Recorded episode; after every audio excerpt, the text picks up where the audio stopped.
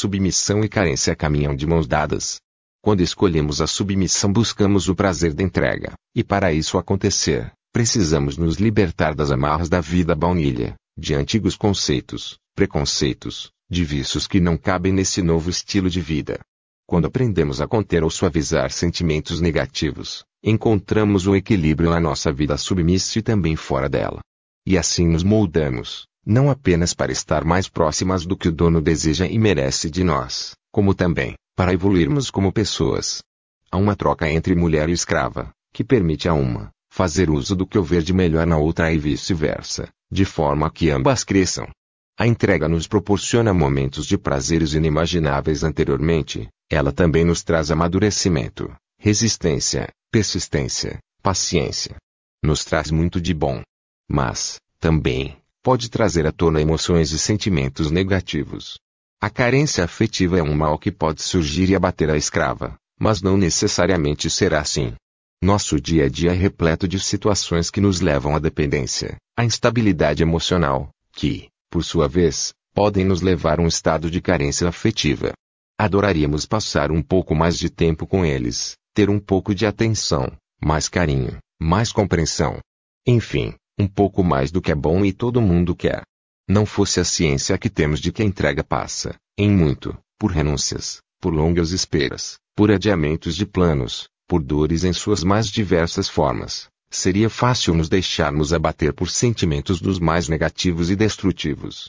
Mas isso, apenas se não tivéssemos total clareza de que quem decide o que teremos é o dono, seja a atenção de sempre ou algo especial, ele quem decide quanto e quando teremos esse algo.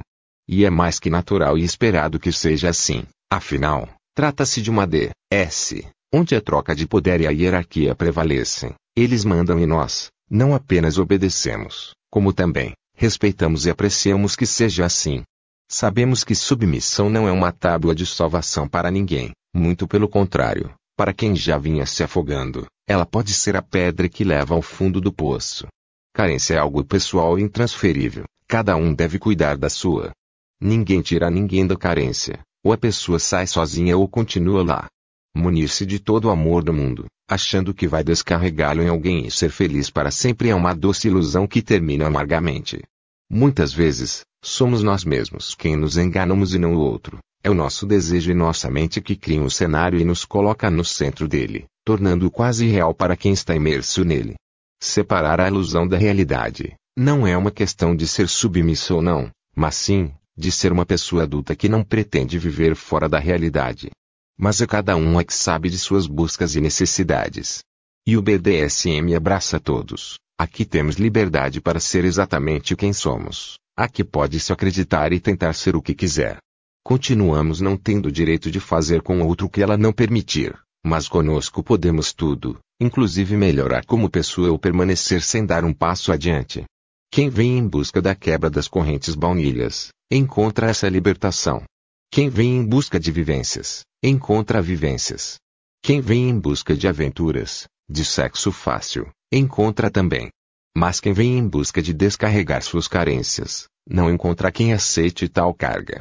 Somos humanas, mulheres com direito a erros, acertos, desejos e tudo que acompanha o universo feminino, incluindo a carência. Porém, quando escolhemos servir, aceitamos tudo que o acompanha, e temos que aprender a lidar com situações bem mais complexas que as habituais. Com a carências não é diferente, ela nos acompanha na entrega. Entretanto, aprender a conviver em harmonia com a submissão é um pouco questão de escolha, de objetivo, de vontade, persistência, capacidade de muito comprometimento com as escolhas feitas.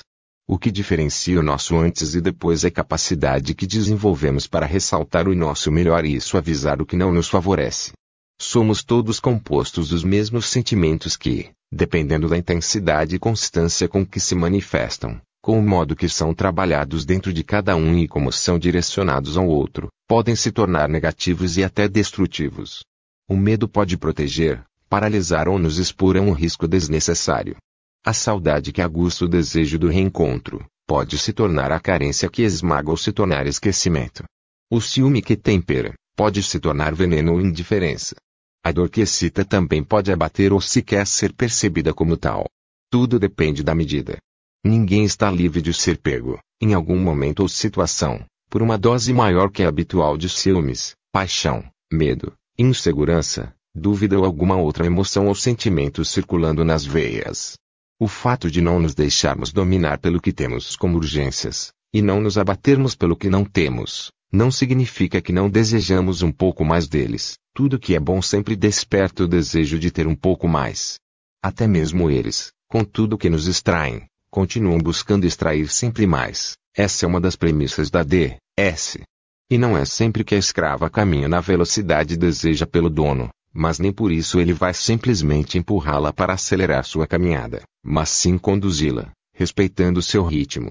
Sendo assim, o que se espera do outro deve ser proporcional ao que ele tem a oferecer, e nada é mais. Autora, Lua Negra